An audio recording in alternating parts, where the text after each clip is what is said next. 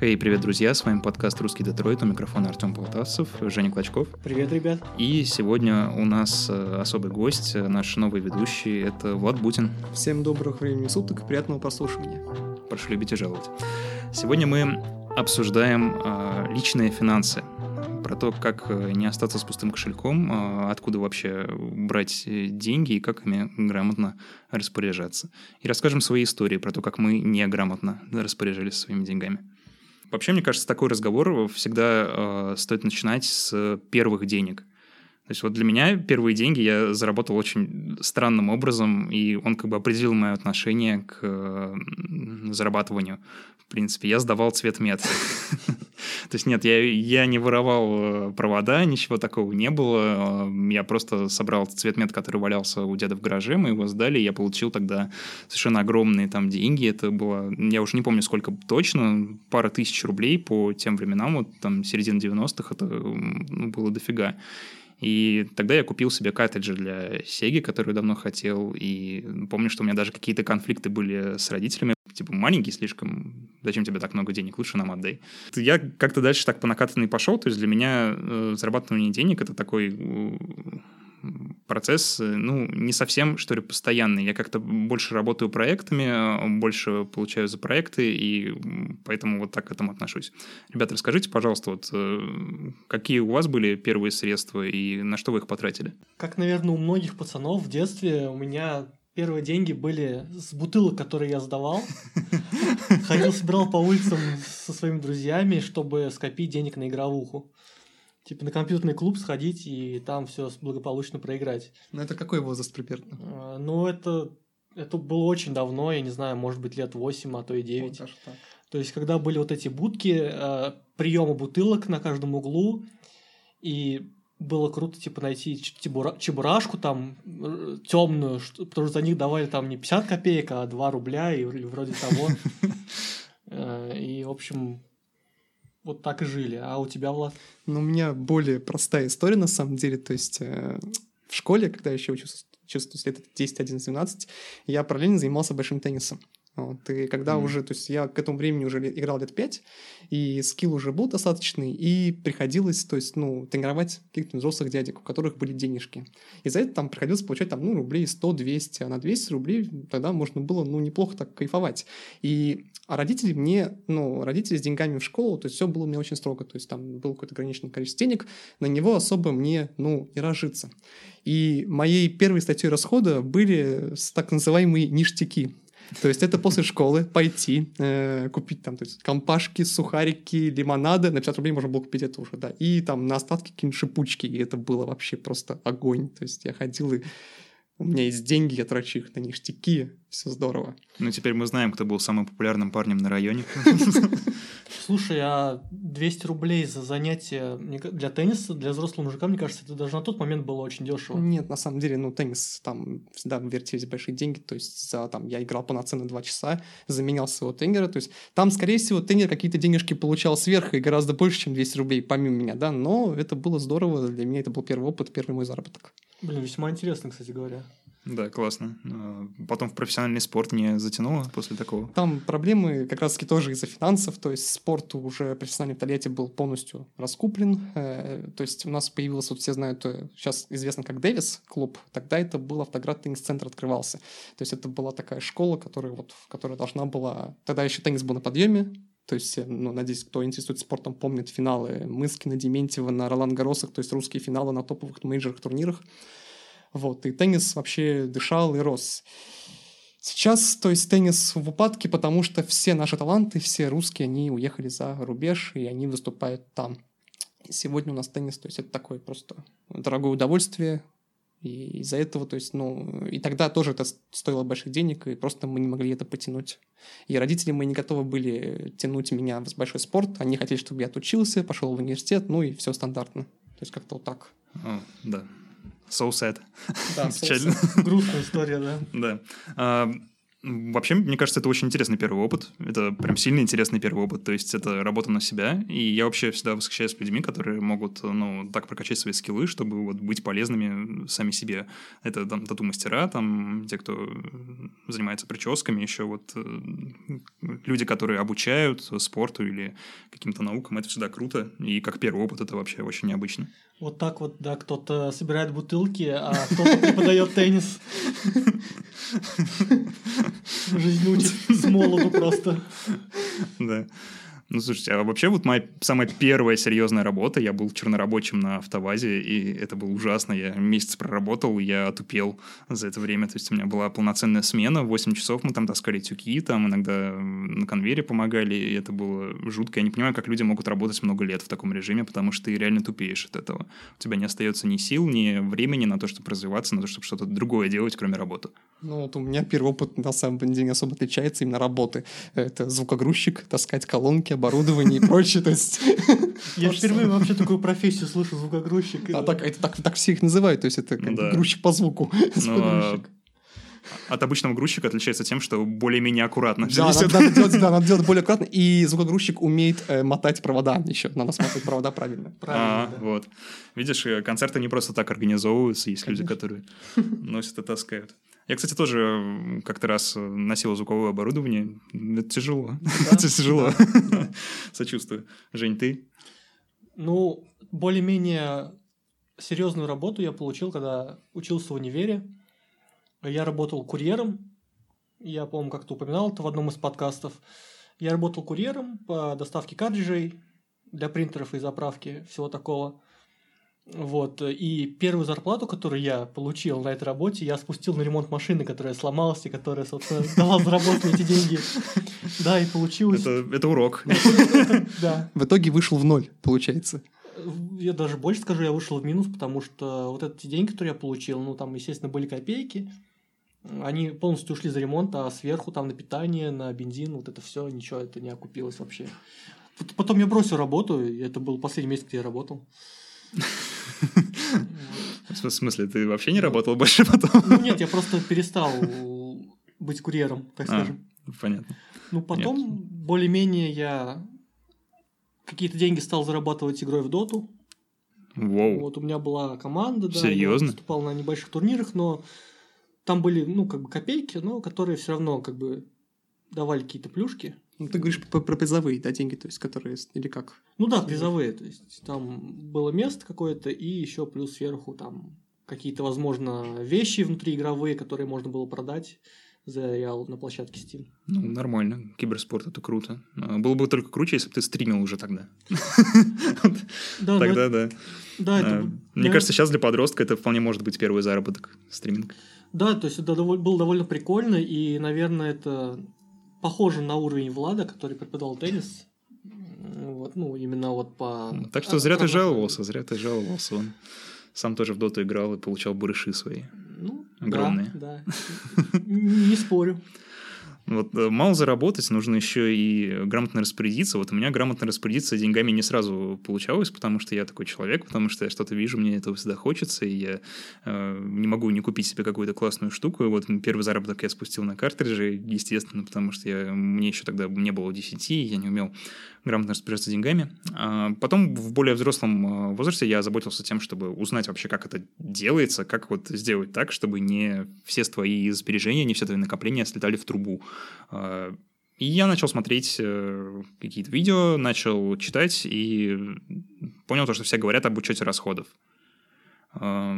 Обычно советуют разделить какие-то краткосрочные, долгосрочные цели, собрать несколько банок, в каждую из них по отдельности вкладывать, и вот что-то с этим делать, и в итоге ты там будешь, не знаю, в деньгах купаться, как Скрудж Макдак, и все будет классно. Но у меня никогда не получалось этого делать. Вот, ребят, кто-нибудь вел учет расходов когда-нибудь? Вот прям такой вот жесткий, вот чтобы записывать там приложение, не знаю, или на листочек. Ну да, я вот довольно, кстати, недавно начал этим заниматься, стараться, по крайней мере, но это не совсем помогает, если ты как бы немного зарабатываешь. Потому что если ты немного зарабатываешь, тогда, соответственно, и так в голове все довольно понятно, куда, что и сразу уйдет. Вот, да. А, это, кстати говоря, общая проблема, потому что все эти системы э, накопления сбережений, они в США в основном разработаны, а в США люди побогаче, у них больше свободных денег. И поэтому перед ними острее стоит вопрос, куда свободные деньги девать. Э, у нас э, такой виды нет, потому что у русских людей мало свободных денег в большинстве случаев. То есть, ну, большинство абсолютно моих знакомых живут, ну, по принципу от зарплаты до зарплаты. То есть они могут там развлекаться, могут позволять себе какие-то штуки, но у них никогда нет особо сбережений. И поэтому вопрос, как распорядиться там сбережениями, как как их э, скопить, для них не стоит, потому что их тупо нет. Ну вот у вас есть какие-то методики, которые вы, вы пробовали? То есть есть какой-то личный опыт, с которым можно со слушателями поделиться? Ну, я так скажу, если а, у тебя прям стоит проблема жесткая с финансами, то есть, допустим, тебе не хватает на что-то важное, а, то тогда, конечно, как-то надо ограничивать себя, потому что все-таки есть более важные приоритеты, да, и на них в первую очередь нужно тратить, например. А так я вообще не сторонник того, чтобы себя в чем-то ограничивать, потому что, ну, это плохо, мне кажется, для нервной системы, и в целом, когда себя в чем-то ограничиваешь, это плохо, на мой взгляд. Вот, поэтому, ну, вот надо как-то так рассуждать, наверное.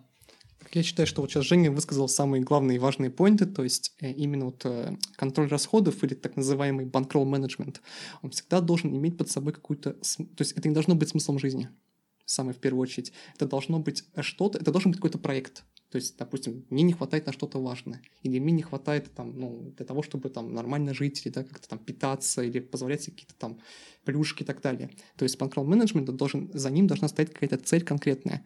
Иначе это превращается в жизненное какое-то кредо, и ты начинаешь, да, и вот ты начинаешь посходить с ума, да, там, мне кажется, что вот проблема с целями в том, что они достигаются, и человек потом возвращается к необдуманному потреблению снова и снова начинает тратить много денег. Э, можно провести параллель с диетами, например. Вот человек садится на диету, он не ест, он худеет, а потом он срывается и наедает там килограммы обратно и даже больше того, сколько он весил до этого. И с финансовой стороной точно так же может произойти. То есть ты экономишь, экономишь, экономишь, э, купил себе какую-то штуку, которую давно хотел, а потом снова не можешь собрать ни на что. Мне сразу вспоминается ситуация, когда, ну, как многие бабушки, да и взрослые вообще люди стараются экономить, не знаю, они разрываются между колбасой за 27 рублей и колбасой за 29 рублей. И типа покупают за 27, потому что это на 2 рубля дешевле. Вот вы как к этому относитесь вообще, ребят? Ну, бабушки, они живут в другом финансовом пространстве. Ты понимаешь, что им нужно выживать на 10 тысяч рублей, для них эти ну, суммы критичны. То есть ты начинаешь мыслить другими категориями. А, я вполне себе понимаю бабушек, потому что прожить на пенсии очень трудно, и им действительно нужно вот этот вот микроменеджмент в своих покупках совершать, поэтому они там друг с другом кучкуются, тусуются, знают всегда, где какие акции, там чуть что какая-то бабушка купила там сахар по акции, тут же разболтала всему двору, туда все потом потянулись. То есть это нормально. Да, я буквально вот недавно был свидетелем такого, когда я ехал в маршрутке на работу, и зашли, наверное, штук 7 или 8 бабушек, которые ехали в метро ой, не в метро, короче, на спортивный, там из выезда из зеленки какой-то магазин. А, или окей, в общем, не, не суть. Не уточни. Там какая-то акция была, и они поехали туда ради вот этой акции, чтобы купить там что-то подешевле. Это было прикольно. Ну, так многие делают, ну, потому что они живут в этой реальности, потому что им реально не хватает на жизнь. Э, в этом, ну, удивительного ничего такого нет. Вообще, вот как, если говорить про системы, вот, э, которые можно использовать для учета там, расходов, э, как мне показалось, наиболее адекватная – это балансовая система. Это когда у тебя, допустим, есть кубышка, э, ну, ты вот расписываешь свои сбережения по пунктам. То есть у тебя, допустим, есть кубышка, есть какой-то там депозит в банке, есть там карточка, на которой деньги лежат. И ты каждый месяц просто выписываешь баланс по этим штукам и стараешься, чтобы он прирастал потихоньку. То есть это не жестко, ты себя не насилуешь, не заставляешь там что-то такое делать, не отказываешь себе там в лишнем походе в МАК или еще куда-нибудь более приличное место. Но э, ты видишь свой прогресс и видишь, что сбережения потихоньку прирастают. Вот это мне в принципе понравилось, и я сейчас стараюсь э, свою финансовую жизнь вот по балансу вести. То есть не, не по категориям, я не веду какой-то жесткий учет расходов, а именно баланс смотрю в конце месяца. В принципе, это работает. Я хотел бы резюмировать, то есть э, все-таки вот э, еще раз повторюсь, что э, любой менеджмент денег, менеджмент бюджета должен нести под собой какую-то цель и прочее. И самое главное, на что человек должен, то есть, ну, я считаю, опираться, да, при таком, что Э, впоследствии иметь какую-то мечту или самую такую большую цель, это отказаться от него в принципе. И вот как один э, богатый человек говорил, что заработать столько денег, чтобы их не считать. Потому что богатые люди в основном деньги не считают. Ну да, э, все это, да, замечательно и хорошо. То есть, ну, конечно, это, ну, для многих это недостижимо, но ну, да. это некая да, такой вот ориентир, к которому надо идти. То есть Он... идти не к тому, чтобы улучшать, бесконечно улучшать механизмы менеджмента денег, а идти к тому, чтобы от него впоследствии отказываться, чтобы он не занимал большую, большую часть твоей жизни. Да, я согласен. Конечно, есть два пути. Есть путь экономии, есть путь поиска дополнительного заработка. И это все прекрасно и замечательно. Я тоже за то, чтобы зарабатывать больше и меньше считать. Но э, все-таки, если у тебя стоит такая проблема, то, что ты тратишь много денег на ненужные вещи, то с этим надо что-то делать. Э, в любом случае, потому что, ну, э, по крайней мере, сейчас мы не э, Билл Гейтс, да, не, другие богатые люди, мы не можем себе позволять каких-то невозможных трат, и качество жизни может реально улучшиться, если мы просто откажемся от чего-то бесполезного. Вот, как мне показалось, я вот недавно посмотрел классное видео чувака, его зовут Кирилл Шмидт, и он там, ну, на пальцах объясняет основу финансовой грамотности, у него серия роликов на YouTube, она не слишком популярная, там всего по 3-4 тысячи просмотров на ролике, и я вот хочу один из них порекомендовать. Он будет в первом комментарии к выпуску. Он там рассказывает про э, то, как вести свои сбережения. По его схеме у человека есть три стадии накопления сбережений. Первая стадия – это оперативный резерв. Это то есть те сбережения, которые ты можешь оперативно на что-то потратить, чтобы заткнуть какую-то финансовую дыру в бюджете, так называемый кассовый разрыв.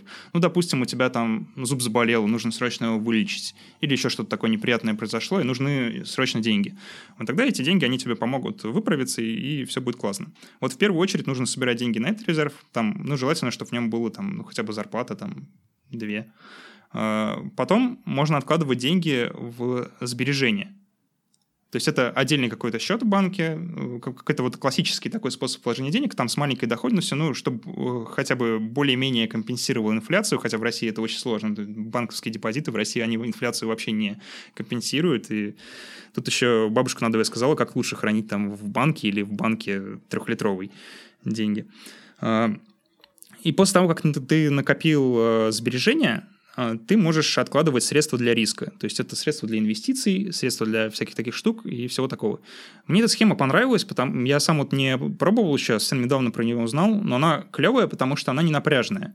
То есть она не заставляет тебя откладывать сразу в три банки и в чем-то себе отказывать, но постепенно ты наращиваешь свой финансовый капитал, и это, блин, удобно. Удобно, когда у тебя есть э, штука, которой ты можешь заткнуть финансовую дыру. Удобно, когда у тебя, допустим, есть там 3-4 зарплаты, и ты можешь э, спокойно уволиться там с работы и найти новую там только через несколько месяцев. Ну, это просто тупо улучшает качество жизни. Мне кажется, это работает. Вот схема классная, я видео прикрепил. Я считаю, что да, это даже называть это схемой мне не очень нравится, поскольку это, это в принципе, э, она ничего не описывает такого сверхъестественного. Это то, как действительно должен любой человек, да, вот статистически строить свой бюджет. Да, вот эти по трем вот этим вот э, стадиям. Это, по-моему, самый правильный и самое грамотное распределение денег. Ты, Жень, что думаешь? Я тоже соглашусь. Это звучит очень круто. Вот, а теперь обсудим, как э, это сделать, как э, сберечь, потому что это так сложно, так э, столько всего невообразимого. Вот первое, мне кажется, от чего стоит отказаться, если ты задумался о том, что бюджета не хватает, он постоянно куда-то сливается, это статусные вещи. Вот, ребят, вы покупали когда-нибудь статусные вещи, часы какие-то дорогие, вот что-то в этом роде? Мне повезло, никогда в жизни об этом, поэтому не загонялся, поэтому послушаю вас, если... У меня есть проблема со статусной техникой, только разве что. Ну, э, я как-то с этим примирился. Я просто решил, что мне удобнее пользоваться макбуком и всякой такой фигней. Хотя, по идее, ну, он выполняет те же самые функции, что и более дешевые компьютеры. Как бы ничего в нем такого особенного нет, но мне нравится. С этим ничего поделать не могу. Но, но ты же приобрел MacBook не ради статуса. Я думаю, ты нашел в нем то, что и нашел в обычных ноутбуках в плане конструкции, дизайна и удобства использования. А, ну да, но все равно, когда ты приходишь на важную встречу, например, и расчехляешь MacBook, то к тебе уважения больше. Но когда ты покупал его, ты думал об этом? А, и об этом в том числе. Значит, все-таки это была статусная а, покупка. Ну, не, не совсем, не совсем. То есть там много градаций, но да. Блин, когда ты расчехляешь ноутбук э, какой-то серьезный, э, на, находясь на встрече, ну, к тебе серьезные отношения всегда. Но это все равно, что ты носишь, например, хороший костюм. Э, в хорошем костюме ты всегда кажешься окружающим более значительным, и с тобой идет другой разговор. А вот часы я никогда не покупал. Часы у меня всегда супер дешевые, какие-нибудь Casio там за пару тысяч. Но вот возвращаясь к MacBook, ты считаешь это неправильно? То есть тебе, если, допустим, вот ты оказался бы в ситуации, где нужно менеджер, да, свои финансы, которые ты говоришь, тебе нужно было отказаться от этой покупки? Как ты думаешь? А, я думаю, что, возможно, да, потому что, ну, не так часто мне приходится на всякие классные встречи ходить, но, блин, я ничего не смог поделать, потому что я жертва пропаганды, то есть на меня работает маркетинг, я смотрю на маркетинг Apple, и мне он супер нравится, он супер классный, особенно э, старый маркетинг, который у них был под девизом Think Different, он такой крутой, просто. Я до сих пор, не знаю, пересматриваю эти ролики и слюной на них капаю, я ничего не могу с собой поделать, то есть меня тянут вот эти штуки. Ну, э, наверное, для жителя США вообще это не статусная техника. То есть она стоит ну, совершенно адекватных денег там, и то есть, все хорошо. Но вот у нас это так, она действительно дорогая, и ну, я бы не смог отказаться. Вот купил. Жень, ты покупал себе вот что-нибудь такое? Я помню историю про пальто. Да, про пальто я рассказывал. Наверное, расскажу еще раз. Типа я купил пальто за 50 тысяч рублей, которое мне не пригодилось, которое до сих пор висит. И я еще раз скажу, что я никогда не прощу себя за эту покупку. А что побудило? Как вообще? Ну, ну я просто хотел пальто. Типа. Почему, почему ты выбрал именно его? Почему именно за 50 а, типа вот тебя что... Нет, тебя цена... Ты увидел цену? Что ты? Сначала ты увидел цену или ты увидел само пальто, что оно классное? Что Нет, ты увидел сначала... Вообще я себе хотел всегда пальто в стиле а, этого бушлата морс... Морс... морских военных, короче так. моряков. И это было единственное пальто, которое я нашел в подобном стиле. Ну, то есть ты цену, когда ты его выбрал, ты цену не знал? Э, когда я его выбрал, да, я цену не знал. И потом, когда я увидел ценник, ну, я тоже ничего не смог с собой поделать, потому что я больше не видел другого варианта. Но тогда я мог себе это позволить, блин, потому что ну, я зарабатывал больше тогда, чем сейчас. Вот, ну, как бы я вообще в целом хочу сказать, что в России, вот мы обсудили про MacBook, и что в Штатах это не статусная техника. Вообще хочу сказать, что в Европе дальше с бугром идет такая тенденция, что люди не хотят показывать свое богатство другим людям. Они ездят на дешевых машинах, например, они одевают дешевые шмотки, хотя при этом дофига зарабатывают. Если они, конечно, не Канни Уэст или схожие рэперы. Цукерберг, самый безвкусно одетый человек. Ой, ну, ребята из сферы IT, они традиционно так, они просто, ну, не разбираются в этом. То есть, если смотреть на богатых музыкантов, например, они там ну, сорят деньгами только так. Ну, просто это зависит от характера. То есть, там э, нет такой ориентации на это. У нас, если человек становится богатым, ему ну, практически обязательно нужно выпендриться, потому что мы не насыщены еще этим, и людям это нужно. Кстати, вот по поводу статусных покупок, особенно статусной одежды, это, мне кажется, проблема номер один для ну, по-настоящему бедных людей, потому что почему-то бедные люди считают, что они должны одеваться в супер брендированные шмотки, покупать себе дорогие шубы и все такое. Ну, вот это вот э, вообще, мне кажется, клиника, когда у человека там тупо не на что есть, он покупает вот супер дорогое шматье. Вот ты мою мысль прям снял, потому что, да, есть такая проблема, и э, ну, это проблема всего, мне кажется, менталитета, когда люди на тебя в первую очередь смотрят на то, как ты одет вот сейчас. Не знаю, может быть, многие со мной, со мной не согласятся, но я вижу именно так вот сейчас происходит. То есть, когда ты достаешь, не знаю, какую-нибудь трубу кнопочную с кармана, на тебя, типа, так смотрят, типа, чё? А когда достаешь, типа, iPhone, то все смотрят, вау, у него iPhone, типа, ну, такое. А вот действительно ли так, или ты просто себя в этом убеждаешь? То есть, возможно, Возможно, тебе просто кажется. И на самом деле никто вообще не смотрит на тебя ни в первом, ни во втором случае никак. Я не знаю, ну, мне так кажется, по крайней мере. То есть я не уверен, что это истина и что это так, но, по крайней мере, мне так кажется. Вообще вот э, со статусными вещами и с бедными людьми, естественно, бедные люди не могут себе позволить статусные вещи, они покупают их в кредит. А, как к кредитам относитесь? Брали кредиты когда-нибудь? Кредитные карты, может быть, есть у кого? Я вообще по жизни против кредитов, вот, но считаю, что в современном э, нашем в современном мире э, среднестатистический молодой человек, ну, ему невозможно приобрести, допустим, квартиру, имущество практически без ипотеки. То есть вот ипотеку я себе взял, вот, и считаю, что вот это вот нормально. Я надеюсь, что это мой последний кредит ну, в моей жизни. Первый и последний но то есть больше, то есть покупка телевизора, там, PlayStation и компьютера в кредит, я этого вообще не принимаю и не понимаю, зачем люди это делают. Вот э, я буду, наверное, защитником кредитов в этом плане, потому что я много что брал в кредит, но в кредит особый. То есть у нас в законодательстве вообще нет понятия рассрочки. э, в стране, а, но рассрочку предоставляют магазины. Предоставляют они ее как? Они дают тебе кредит и дают тебе скидку в размере процентов по кредиту. Я очень часто пользовался этим при покупке дорогой техники, вот, например, PlayStation, например, телевизора, например, вот этого MacBook. Я оформлял его в рассрочку, мне ну, оформляли кредитную карту, на которую нужно было переводить каждый месяц, там, ну, чтобы закрывать кредит. А, и я закрывал его через месяц, через два и экономил там от 5 до 10 штук вот в легкую таким образом. Поэтому пользуйтесь. Вообще продавцы в магазинах техники об этом знают, поэтому они не очень любят таких ребят, которые приходят оформлять, но, но пользуйтесь этим, это такой лайфхак. Да, есть такие всякие лазейки, но, блин, я чем больше я делюсь своим мнением, тем, ребят, больше вам не стоит меня слушать, потому что, потому что это втираю вам из финансы, а само там пальто пустая трата денег, и еще к тому же тот же самый MacBook, взятый в рассрочку. А, но это тоже ошибка, на мой взгляд, я считаю. Хотя я не жалею об этой покупке, но это была ошибка, потому что в тот момент я просто неправильно рассчитал а, сумму, которую я смогу вытянуть ну, я понимаю, почему ты сделал эту покупку, потому что я сам такой же. Я сам совершенно импульсивно могу потратить деньги абсолютно на все, что угодно, купить себе какую-нибудь фигню. Но я стараюсь... Э, вот мой лайфхак — это делать так, чтобы эти суммы не были космическими. Ну, то есть вот штуки какие-нибудь до 5000 рублей я себе ну, в легкую могу позволить просто потому, что хочу. А остальное я ну, серьезно подхожу к таким вопросам. То есть вот то, что там за десятку выходит, для меня это уже серьезная покупка, я обдумываю ее. Ну, кредит – это отстой, короче говоря. Вот именно кредит, а не рассрочка, как по мне. Ну да, кредит отстой. Из-за них финансовые кредиты и все такое. Говорили. Давайте про импульсивные покупки. Мне вообще очень интересует эта тема, потому что Блин, импульсивные покупки — это такая штука, на которую давит весь современный маркетинг. Потому что когда ты покупаешь импульсивно, когда ты не задумываешься, ты самый лакомый кусочек для любого маркетолога, и они все стараются на это давить. Именно поэтому все крупные бренды, чего бы то ни было, стараются создать какой-то образ вокруг себя. То, что вот техника Apple пользуются только классные модные чуваки, которые занимаются творческими специальностями, которые дизайнеры, архитекторы и прочие ребята.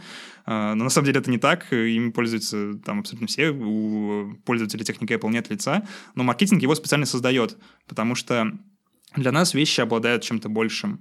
А, мы очень любим а, выдумывать вокруг вещей образы. То есть мы покупаем штуку и думаем, что она работает на наш образ, который мы себе в голове складываем. То есть покупая там технику Apple, мы думаем, что мы создаем себе образ такого уверенного, статусного чувака, который, возможно, занят там в творческой профессии. И это проблема, потому что Блин, это все слишком хорошо работает. Вот, по крайней мере, в моем случае. Меня очень легко подловить на импульсивную покупку. Я часто их совершаю, я с тобой борюсь, но, блин, у меня плохо получается, я честно признаюсь. Ребята, вот вы часто совершаете вот такие импульсивные покупки, когда вы не думали о том, что вы хотите что-то купить, и просто взяли и купили? Нет, у меня такого ни разу не было, честно говоря. Если я покупаю что-то дорогое или типа того, то э, это всегда связано с чем-то. То есть связано либо с тем, что я хочу, либо связано, опять-таки, как Артем сказал, с тем образом, который я хочу сделать э, для окружающих. Вот. А вот конкретно просто чтобы пойти, увидеть что-то и срочно купить, у меня такого не было. А у тебя, Влад? У меня такого тоже не было, но вот если вот говорить применимо к примеру Артема, то есть, да, макбуки, техника, сейчас, наверное, самая такая тема популярная, да, в этом плане про статусные вещи. Я просто из IT-сферы человека, поэтому я я знаю историю Apple, знаю, что внутри Apple, и, наверное, поэтому на меня это не работает. Я знаю, как это. И поэтому я вот поним... я, я понимаю, почему это вот работает на Артема, да, на... я понимаю, как это все происходит.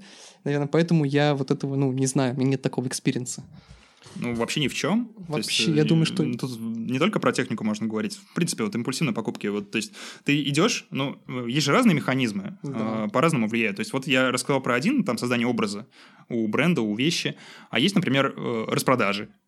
Вот ты можешь пройти мимо распродаж в каком-нибудь там шмоточном или еще где-нибудь? Вот я в этом плане очень скучный человек, потому что легко. Вот вообще нет проблем. Блин, ты Супермен какой-то. не, не знаю, но... Где твой криптонит? наверное, во мне, во мне, наверное, засела такая история из детства, потому что однажды мама мне вот пока мне рассказала, то есть я не берусь да, за правдивость истории, рассказала мама, что мы купили мне поло в спортмастере э, стоимостью, то есть это была скидка, мама увидела скидку, у меня мама мониторит вообще скидки, она такой шпаголик по одежде, вот, она нашла скидку, то есть там, ну, я буду так, возьму условный цен, да, допустим, то есть она видит э, ценник 3000 рублей, зачеркнуто 2,5. Угу. Она говорит, Влад, говорит, через неделю я пришла в этот спортмастер и вижу, та же поло, тоже поло, зачеркнуто 5000, стоимость 3,5 все равно дороже. И, наверное, вот эта история с детства мне засела, что скидки, распродажи — это все некий маркетинг несет под собой цели срубить денег, заработать на этом. Я это вот как-то мне в голове это четко засело, и я поэтому не ведусь на это, видимо, уже давно. Блин, это не всегда так. Иногда действительно бренд Иногда готов да. Э, скинуть часть цены. Например, ну вот про дискаунтеры, если говорить, там туда свозят вещи, которые там неликвидные, которые прошлых коллекций, которые трудно продать, и они продаются по меньшей цене, потому что бренд готов поступиться. Это нормально, в принципе. Но э, проблема распродаж еще в том, то, что она заставляет э, тебя чувствовать, как будто ты получил какую-то выгоду, хотя на самом деле это не так. То есть ты мог купить вещь, которая тебе в принципе не нужна, там какая-нибудь там восьмая футболка в твоей коллекции, и ты чувствуешь, что ты дико сэкономил, там, купив ее там на 2000 дешевле, чем ты мог, но на самом деле ты не дико сэкономил, ты просто потратил тысячу. Вот я хотел, да, вот это как раз была вторая часть моей мысли, ты ее озвучил, да, то есть я всегда это помню в голове тоже, то есть я понимаю, что на распродажах я все равно трачу деньги. И если бы нет распродажи, я бы, наверное, не потратил бы эти деньги. Я это помню всегда. Я думаю, а зачем тогда сейчас это буду делать? То есть, ну, если, ты, если мне когда-нибудь нужна будет там эта игра или эта вещь, там, да, или там что там, допустим, девайс, то я и пойду и куплю его по обычной цене. Мне, мне не будет не важно как бы настолько цена, мне будет важно, что эта вещь мне нужна, я хочу ее купить. То есть я отношусь к этому вот так. Блин, очень круто, на самом деле. Но у меня, знаете, вот э, какой вопрос возник. А что вы думаете по поводу, возможно, каких-то статусных покупок или дорогих покупок для ваших друзей в качестве подарка? Вот вы когда-нибудь дарили друзьям дорогие подарки? И вообще, как вы к этому относитесь? У меня такое было пару раз за всю жизнь, а, когда мне очень-очень сильно нравился человек, я очень хотел его сильно порадовать, но в большинстве случаев это, ну, такое себе. Потому что если ты даришь человеку что-то настолько дорогое, что он бы никогда не смог себе позволить, ну вот, ну не, не то, что никогда, но вот в ближайшей перспективе он не может себе это позволить, он это знает, он чувствует себя неловко из-за этого. Ты, то есть, наоборот, ты как бы показываешь, что для тебя это не такой значимый жест уже, а человек парится. Ну, потому что ему тяжело принять такой подарок, он чувствует себя неловко, потому что, блин, какого черта я не зарабатываю столько же, сколько ты. Вот Женя хороший вопрос задал. То есть вот именно в покупках, как в подарках, то есть да, статус, наверное, статусность вещи решает больше, да, чем покупка для себя, как я считаю, ну, в моем случае, по крайней мере, так. И здесь я скорее к этому отношусь не так, что вот, да, там я думаю, а, запариваюсь о статусности, а чем я купил там вещь более дорогую, статусную и прочее, тем как бы я искренне хочу показать, то есть вот насколько человек, насколько я хочу сделать ему приятно. Я на это смотрю так, возможно, это немножко наивно, глупо, но это мне, ну, мне так комфортно и приятно. Мне приятно эту вещь купить, мне приятно эту вещь подарить. Ну, с подарками, мне кажется, там отдельная тема, потому что тут важен не подарок, а внимание. Да, да. как бы а, важно, как ты выбираешь его, насколько ты знаешь хорошо человека, что можешь что-то подарить, что ему это нравилось. Допустим, это там а, были какие-нибудь духи, которые сами по себе не очень дорогие, но ну, ты знаешь, что человек очень их любит, и да, он давно там говорил об этом, как ты упоминал, ты записал там все в блокнотик, и потом это использовал, чтобы подарить ему. Но не знаю, мне кажется, статусность то это тоже, да, такой важный фактор, но он в подарках не решающий. А, вот тут хочу сказать нечто среднее, на мой взгляд, как я думаю, по крайней мере. А, тут вступает дело эгоизм, самый банальный. Когда ты думаешь, что хочешь сделать человеку приятно, на самом деле это будет приятно для тебя, что ты сделал такой подарок. Ну, это, наверное, в основном так. А как правило, человеку, который принимает дорогой подарок, э, ему больше это доставляет дискомфорт, чем радость. Потому что он чувствует себя обязанным и все такое. Я не соглашусь, как бы да, это эгоизм, но я эгоизм вообще воспринимаю в позитивном качестве, потому что за счет эго, э, эго это хорошо, и оно у каждого есть. И делая приятно другому, ты делаешь приятно себе, даже не то так, и в этом-то и есть прелесть. А другой человек, ну, он, то, что вот ему неудобно принимать что, это скорее внешняя маска, потому что каждому приятно, и приятно принять подарок э, какой-то значимый, хороший, да, там, качественный и так далее. Это все приятно в любом случае. И скорее вот этот вот такая некая показуха, да, что вот ой, неудобно, это защитный механизм. Он даже может быть, ну, рефлекторный такой, да, скорее иметь фактор. А, ну, как мне кажется, тут нельзя всех под одну гребенку грести, потому да. что каждый человек по-своему к этому относится, и ну, решать за него, как ему будет приятно или неприятно, это все-таки пусть он сам скажет. Согласен. Вообще про а, мы тут немножко говорили про вот образ, который создается у вещей, как индивидуальность, которая им придается. Я вспомнил очень смешную историю про рекламу IKEA. Э, была у них такая классная реклама, там человек выкидывал старую лампу, ну, приобрел новую в Икее. И как бы старую он поставил напротив своего дома у мусорного ведра, его как бы с утра должны ее вывести. И эта лампа такая, ну, она была направлена в окно этого человека, там играла такая грустная музыка, и наезд камеры, и было видно, что лампе плохо, она себя чувствует так одиноко, и хотелось, чтобы человек скорее ее забрал э, к себе домой, и все, все так переживали, смотрели эту рекламу. И потом в итоге резко в кадре появляется человек и говорит, вам жалко эту лампу? Это потому, что вы сумасшедший. Новая намного лучше и уходит. И э, мне кажется, вот эта реклама, она отлично иллюстрирует, как мы придаем вещам не свойственные им характеристики. То есть мы привязываемся к вещам, мы любим их практически как людей. Вообще, вообще пример с Икеей очень классно ты привел, потому что основатель и директор этой компании, да, Ингвар Компрат, это человек, это пример, как там миллионера там, или миллиардера, который вообще никогда был против статусных вещей. Он там буквально, будучи миллионером, на автобусах ездил, потому что считал, типа, а зачем там на такси деньги тратить? Это такой был дикий экономист, и никогда вообще не покупал статусных вещей, всегда ходил в таком, ну, такой скромненький дядька. Вот никогда ты не, если увидишь его там, кстати, в жизни, никогда не подумаешь, что он там миллионер и основатель компании, там, да, круп, крупнейший в мире. Это как очень хороший пример просто такие. Мне кажется, среди промышленников, среди вот таких э, ребят, которые основывают крупные корпорации, вообще большинство таких людей, потому что очень трудно быть э, как Олег Тиньков, да? Если ты, э, ну, реально создаешь что-то очень большое и классное. Конечно, у Олега Тинькова тоже много замечательных проектов, но не у всех столько энергии, чтобы при этом себя еще и вести как барин, быть таким чуваком супербогатым. А, поэтому люди устают, люди хотят ну, просто отдыхать, и они не запариваются по таким вещам. Ладно, я понял, Влад, то, что ты суперчеловек, э, ты... Хватит. Суперхумен. Может быть, я не знаю. Э, не пользуешься распродажами, наверное, даже игровыми распродажами не пользуешься или Пользовался, но мне тогда реально игры были нужны, я их уже даже прошел почти. В Стиме. Я видел этот список в Стиме, 300 плюс игр или сколько там, не пользовался. Ну да, где-то так примерно. И ты все прошел? Я, нет, часть я прошел, э, часть я купил, когда, то есть я вообще сторонник платного контента, сторонник лицензионного контента. Mm-hmm. Я ненавижу воровать, я потому что воровал, качал с торрентов, и я купил даже те Все игры... Это неправда. Это, я, да, я купил да, даже те игры, которые я уже прошел, но в Steam еще их не прошел. Я просто купил, я за них заплатить решил, потому что mm-hmm. я их ценю, люблю и уважаю разработчиков и так далее. Ну, да. Вот вам мои 100 рублей на распродаже. Ребят, не слушайте еще и Влада, короче. Да, слушайте вообще нас. Э, нет, слушайте обязательно, потому что здесь иногда бывает интересно. Смотрите, э, по поводу распродаж. Я вот человек, который любит распродажи. Мне особенно сложно удержаться от распродаж смоточных, потому что э, у меня вот это вот редкий самый размер, потому что я высокий, потому что я, ну, ну такой, как бы нормальных пропорций, при этом я не сильно толстый, и поэтому мне легко подобрать шмотку себе на распродаже. То есть всегда остаются мои размеры. И я вот редко могу удержаться, чтобы не зайти, если вижу, что где-то там скидки, особенно если это перед Рождеством, еще какая-нибудь такая фигня. Я всегда захожу и что-нибудь покупаю, и для меня это какой-то даже терапевтический эффект имеет. Единственное, что я сейчас стараюсь покупать более, ну, такие вещи, которыми я все-таки воспользуюсь. То есть у меня там базовые футболки, еще вот что-то такое. И ну, еще для меня такая проблема, то, что я очень люблю дискаунтеры. То есть я могу зайти там и реально набрать там на 10 тысяч, например, чего-то в дискаунтере, потому что, ну, ну ты видишь там какой-нибудь о, классный свитшот от Nike, блин, он такой классный, э, он такой теплый, мне так в нем будет уютно ходить, и он стоит всего тысячу рублей, почему бы нет? И так ты набираешь вот целую кучу всего.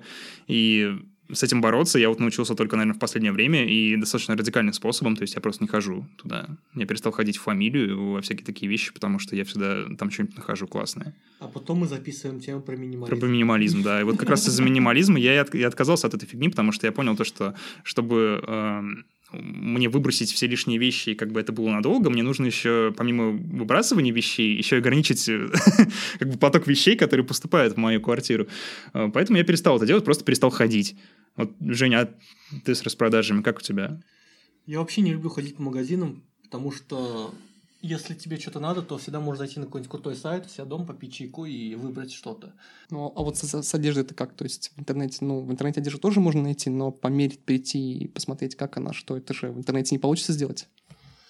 Ну да, тут есть такое, но... Мне кажется, тут просто как доверие к бренду включается. То есть, если да. ты знаешь, как примерно выглядят вещи этого, этого бренда, то ты примерно представляешь, как она сидеть будет. Но это уже с опытом приходит. ну, когда, когда ты супер шопоголик, ты уже можешь в этом нормально разобраться. А, слушайте, тема очень важная, очень сложная, вокруг которой, я думаю, будет больше 100 комментариев. А, финансовые отношения как вот э, построить отношения там, с девушкой, допустим, и распределить финансы грамотно, чтобы при этом это не было какой-то черной дырой. У вас есть какой-то опыт на этот счет? А, у меня личного опыта нету, но типа есть один, опять-таки, очень уважаемый авторитетный человек на Ютубе, который сказал, который сказал, что а, девушке нужно покупать все, что она хочет, потому что для нее это э, в разряде сексуальных каких-то отношений. Ну, я согласен, то, что девушки к тебе относятся намного лучше, когда ты им покупаешь кучу всякой штуки. Но другое дело, что когда эта девушка, и она с тобой находится в конфетном букетном периоде, ты готов на нее сливать кэш, это нормально.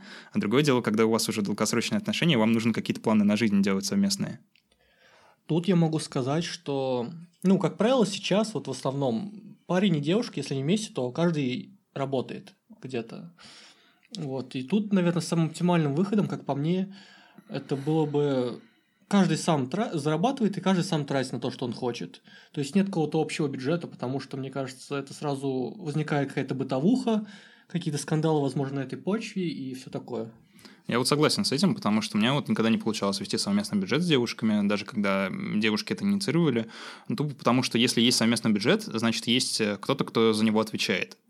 То есть, если ты готов как бразды правления девушки отдать, ты ей доверяешь настолько, что понимаешь, что все будет нормально, то окей. Но у меня в большинстве случаев получалось так, что мы тратили деньги на какую-то, ну, не совсем нужные вещи и оставались с голой жопой потом. Поэтому совместный бюджет — это такое себе. Ну, то есть я со всеми соглашусь, потому что я вообще боюсь на эту тему какую позицию высказывать и как-то, да, навязывать что-то, потому что э, все настолько зависит от людей, от девушки, от парня, от их отношений, от их планов на, на эти отношения, то есть как они видят друг друга в будущем, себя, да, вот и от этого зависят собственные финансы. Прям вот это прям прямая зависимость идет. Вот, поэтому все зависит от людей. Ну да, поэтому самая адекватная, наверное, позиция это вот пусть каждый сам для себя решает, но мне вот кажется, что Женя толковую тему предложил, то есть у вас раздельный бюджет, вы вместе покупаете какие-то большие штуки для дома, там, допустим, как-то распределяете там покупки в дом, кто-то там бытовую химию берет, кто-то еще что-то, кто-то за счета оплачивает, ну то есть это нормально и получается в итоге хорошо. Но в целом моя мысль была самая такая общая, и я хочу сказать, что на этой почве не надо вообще какие-то проблемы делать самим себе. То есть не надо там прилагать какие-то усилия, чтобы распланировать там копейки, кто что и покупает. Это должно приносить удовольствие вам обоим. То есть ищите схему, которая комфортна для вас. Вот ищите, ищите ту схему, при которой вы можете существовать комфортно, не ругаться, не вступать в конфликты и, и жить. Ну да, найти ее можно только попробовав, поэтому все равно обломаетесь пару раз. Да, да, это так, так, так жизнь строится на, да. на опыте ошибках. А, слушайте, ребята, а вы вступали когда-нибудь в неравные отношения? Ну, когда, допустим, девушка была сильно богаче, чем вы, или сильно беднее? У меня первый опыт как раз-таки был такой, да, то есть э, встречаться с девушкой, которая была гораздо больше денег, чем у меня. Воу. И, да, и когда... То есть, ну, тогда еще мы были подростками, да, то есть это mm-hmm. такие, назвать серьезные отношения не глупо, но э, суть была в том, что ей давали денег гораздо больше, чем мне. Просто то, что у нее было, то есть у нее на, кармане было всегда больше. Я по этому поводу дико комплексовал, но, видимо, из-за того, что она была адекватной и понимала все, и, то есть нас на эту почте ничего не было. То есть комплексовал только я, она на это так посмотрела, так типа, ты что вообще, ну, успокойся, все нормально, все хорошо. Вот, а я прям дико переживал, типа, почему у меня меньше денег, почему... У меня тут тоже был такой опыт, что за мной заезжали на тачке постоянно. А в смысле, девушка? Ну э, Неплохо. В смысле, это уже, это как ты уже в каком возрасте? Ты про какой вот недавно. По пару месяцев назад. Ну, это на самом деле было круто, потому что, ну, блин, у меня не было тачки, я, типа, на такси не тратился, а тут на Хова приехала, типа, пойдем покатаемся, такое. Ну, то ты говоришь, я Супермен. Да, Женя, он так организовал свою жизнь неплохо. Ну, ты, наверное, суперсамец какой-то, который супер привлекательный. Альфа-самец. Ладно, не буду спорить с этим. Вот.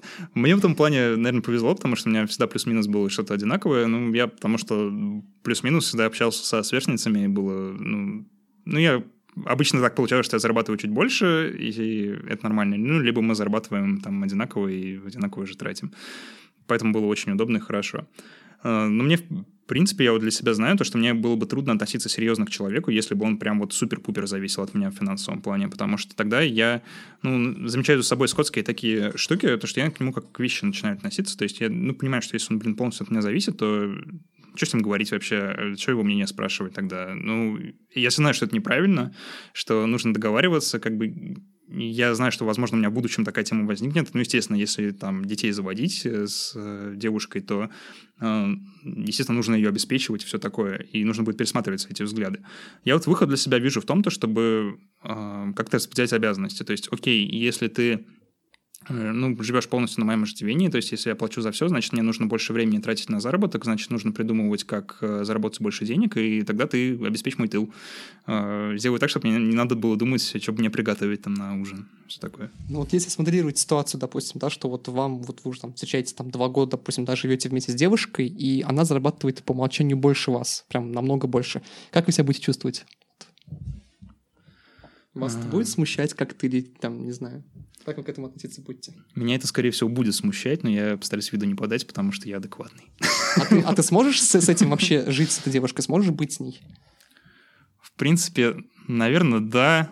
Но я думаю, что это меня сильно постигнет, и я начну еще больше искать проектов, чтобы больше зарабатывать, потому что, ну, я себя буду, буду чувствовать неловко. То есть, если это будет супер прям тотальный разрыв, там, то есть, на, на вроде того, то, что у нее там, она миллионами ворочает, и у нее собственный бизнес и все такое, то я себя буду чувствовать неуютно и неловко. Ну, соответственно, я буду как-то развиваться, и, возможно, там через полгодика, год я достигну такого уже уровня. Мне единственное, что важно, чтобы у девушки не было супер богатых родителей, потому что это всегда такой большой напряг. У меня вот э, был опыт такой, это трудно. А, потому что у супербогатых родителей у них какой-то свой мир, они предъявляют какие-то супер заоблачные требования к партнерам своих детей, и с ними трудно договориться, когда ты пытаешься им объяснить то, что, ну, ребят, я пока студент, я не могу зарабатывать супер-пупер много, я стараюсь, но они так э, смотрят на тебя недовольно. Поэтому вот с такими, в такую семью я, я бы не хотел приходить. А ты, Жень? Ну, я соглашусь с такой мыслью. Ну а в плане, было ли мне комфортно?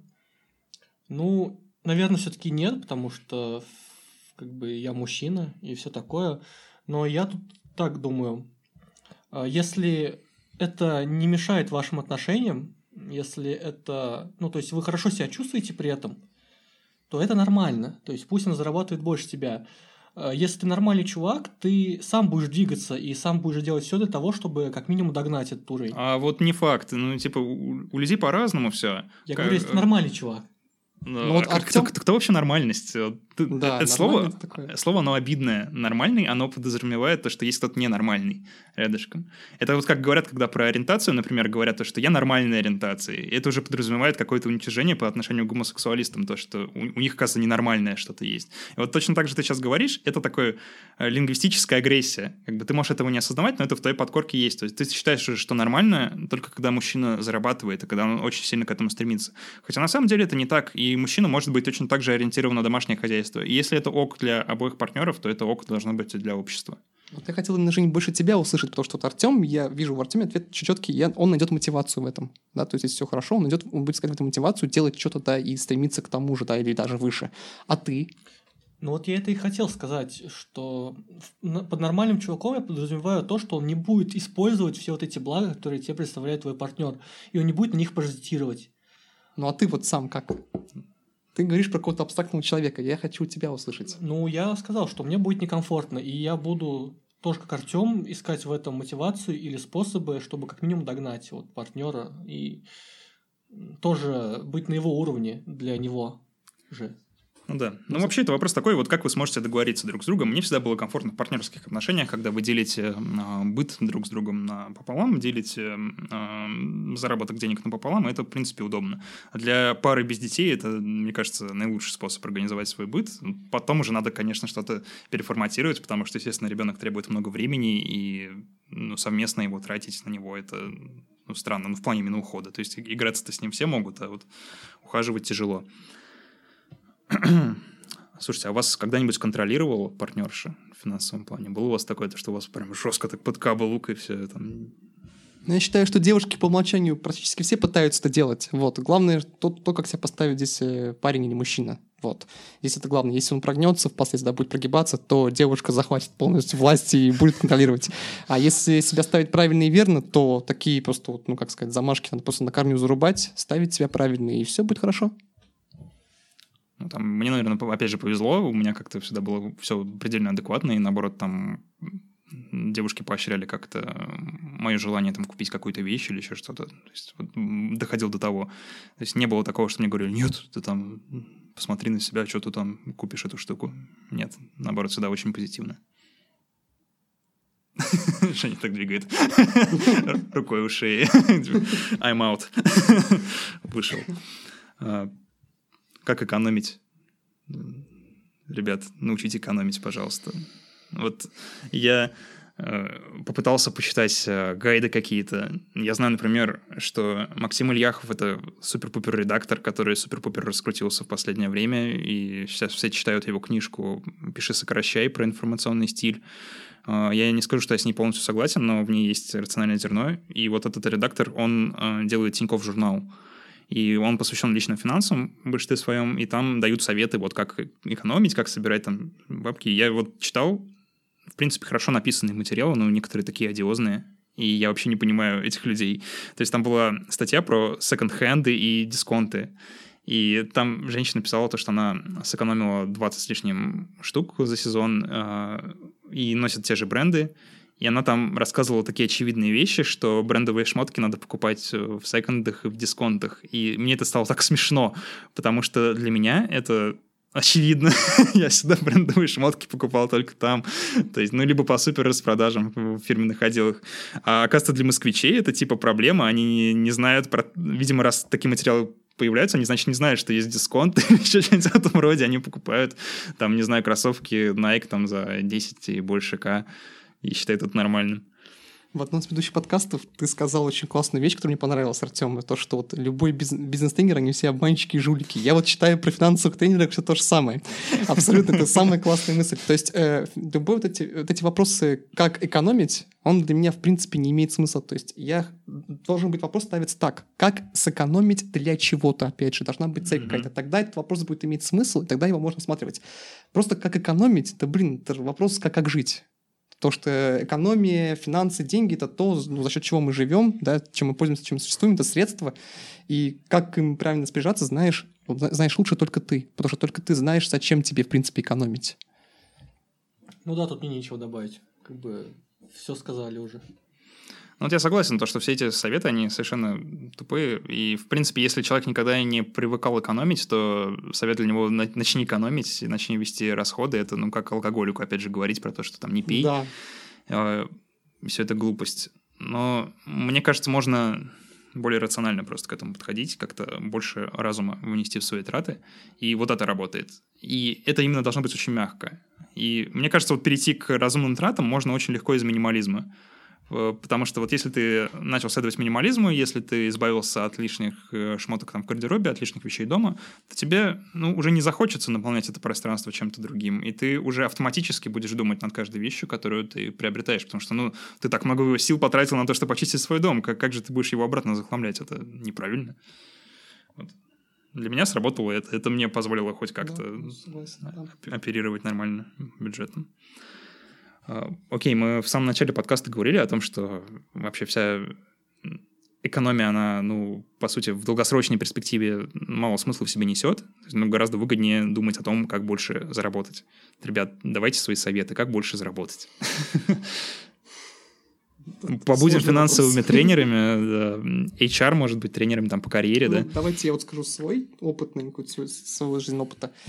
Э, я когда устраивался то есть я официально работал только то есть в одной компании, то есть я никогда официально не бегал никуда ничего, я пришел как в одну компанию, так в ней уже там три года с лишним работаю. Вот. И то есть, что мне, наверное, помогло, это я тогда этого не осознавал, но сейчас я это знаю, что я сделал правильно. Я не гнался за зарплатой. Я пришел, сказал, что меня не интересует зарплата, меня интересует то есть, рост, развитие и прочее, я хочу развиваться. Вот. И я в итоге попал на один из самых вообще низких окладов, то есть я там получал буквально 10-12 тысяч. То есть это в IT-сфере это вообще ничто. Вот. Э, и вот это отношение, то, что я не, смотрел на деньги, я смотрел на опыт, на свое развитие, на скилл, да, и так далее. В итоге мне, вот лично, опять же, на моем опыте, мне это помогло вырасти, вот. А с моим ростом росла и моя стоимость, и моя зарплата. И то есть, как она выросла сейчас, она у меня ну, на, находится на уровне рынка, как минимум, то есть средняя зарплата, я ей очень доволен. Вот. И э, то есть, вот, наверное, первое, что, э, я думаю, ошибка многих, они пытаются сразу много заработать, сразу много ничего не бывает. То есть, э, пока вы молодой, пока то есть, у вас все только начинается, вы должны работать не за деньги, а за идею. И не за идею чью-то, а за идею именно вашу, за вашу идею развиваться и быть кем-то, стать кем-то. Ну, смотри, а, я, с одной стороны, согласен с тобой, с другой стороны, у меня есть э, что возразить, ну, потому что IT-сфера, она достаточно дружелюбная людей, я бы так да. сказал, потому что у вас, ну, в большинстве своем молодое, адекватное руководство. Они понимают, как бы, как удерживать людей, понимают, что людям нужны зарплатки, если они что-то умеют и все такое. А, если ты идешь в какую-то более консервативную сферу, то там ты можешь столкнуться с проблемой, то, что твой труд слабо оценивают. И тут я бы сказал, ребят, ну, нужно адекватно оценивать свои возможности, конечно же, но если ты уже что-то умеешь, то сидеть на месте с маленькой зарплатой – это стрёмно. И у меня всегда повышение зарплаты происходило скачкообразно, то есть от проекта к проекту. А, я всегда уходил в какое-нибудь новое место, делать новые проекты, и у меня всегда зарплата была выше, там, ну, допустим, там на 50%, чем в предыдущем месте. И, в принципе, такой рост, он оправдан. То есть большинство HR, они говорят, что в зарплате быстрее растут те, кто, а, ну, раз в 2-3 года меняют компании, в которых они работают. И это правильная тема. Поэтому, если вы считаете, что вам мало платят, и что вы можете больше, то, скорее всего, вы можете больше. Попробуйте найти э, другую работу. Полностью соглашусь, да, у нас в IT-сфере на самом деле то же самое есть, то есть можно э, застопориться в какой-то, остаться в одной компании, да, и то есть получать, ну, не то, сколько ты стоишь. И да, это вот правильный ты даешь совет, да, то есть всегда, если вы видите, что ваш труд стоит дороже, там, да, и он ниже средней, там, средней зарплаты на рынке, да, ищите другое место, ищите, и вам могут предложить, да, то есть всегда находите в поисках, изучайте рынок, изучайте возможности.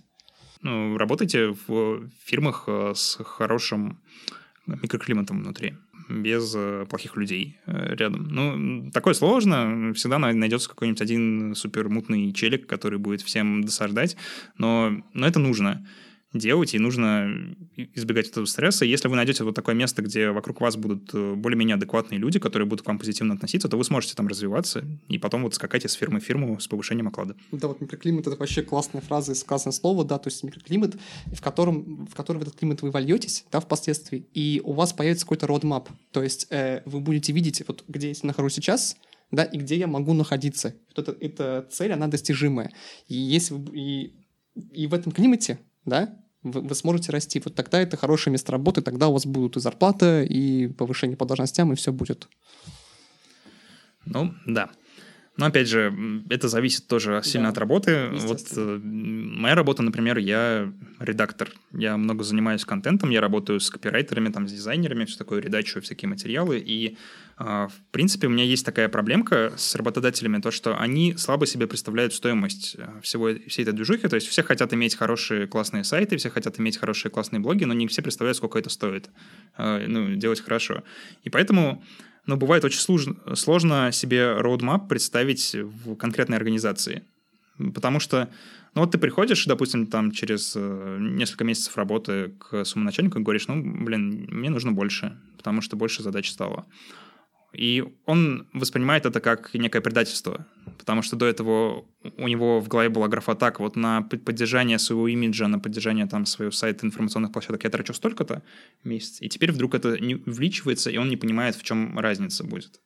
И объяснить это трудно, потому что, э, ну, пиар-деятельность, э, вот, SMM, журналистика, вот это все, это все такое очень эфемерное. То есть там э, пытаются какие-то KPI внедрять, но они в большинстве случаев неадекватные всегда получаются, потому что на самом деле там все из области ощущений. То есть если тебе кажется, что твой э, специалист по маркетингу и пиар хорошо работает, то значит так оно и есть. А если кажется, что плохо работает, значит, скорее всего, так оно и есть. То есть нет какой-то универсальной линейки, которую можно труд измерить.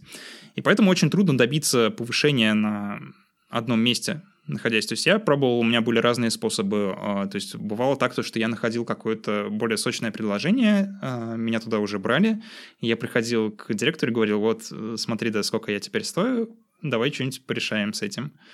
И По идее, это должно было бы сработать, наверное, но люди обижаются. Они воспринимают это как, э, как будто ты их в спину наш воткнул потому что, ну, потому что они привыкли получать там определенную работу за определенные деньги. Поэтому для меня, вот для моей сферы, для информационщика, вот самый толковый способ — это работать именно проектами, воспринимать каждое свое постоянное место как проект, то есть доводить его до какого-то более-менее логического завершения и переходить дальше к новому проекту, который будет более высокооплачиваемый, и тогда э, решается еще одна проблема. То есть вот для меня информационщика стагнировать даже, допустим, два года на одном месте, вот за два года на одном месте можно сделать все информационном плане, абсолютно все. И ты, если ты что-то дольше, то ты не можешь развиваться нормально, у тебя нет сверхзадач, Uh, то есть это не так вот, как в программировании устроено, ты не можешь там какие-то там новые языки, еще что-то там изучать, то есть ты все сделал, и это твой кейс, это все хорошо, но тебе надо идти дальше. Поэтому я каждое свое постоянное место воспринимаю как всего лишь кейс на пути к этому. Это, в принципе, помогает. И я знаю то, что я там и в 40, и дальше я буду востребован именно благодаря вот такому подходу. Ну, то есть то, что вот сказал э, Артем, это, по сути, вот я и, это и понимаю под родмапом. То есть у тебя есть четкий план действий, как, э, как, как, ты видишь, как ты видишь свое развитие. Да? То есть вот два года, да, за два года ты можешь сделать все, и дальше ты ищешь новое место, ты видишь в этом э, прокачку себя, да, э, повышение себестоимости твоей. Это вот и есть тот родмап, о котором я говорил. Угу. Вот. О, интересно, ну да. Ну что, ребят, э, давайте закругляться тогда. Переходите обязательно в нашу группу ВКонтакте, мы называемся «Русский Детройт», э, там уже больше 500 человек, это не может не радовать, вас все больше. Мы очень сильно хотим с вами познакомиться, поэтому я всегда рад, когда кто-то пишет. Я всегда рад, когда кто-то пишет, я всегда отвечаю, поэтому пишите нам свое мнение. Напишите нам, был ли у вас опыт э, внедрения финансовой грамотности в свою жизнь. Э, какими методиками вы пользовались? Или вы считаете, что все это фигня и не работает? Спасибо, что слушаете нас. Всем счастливо. Пока.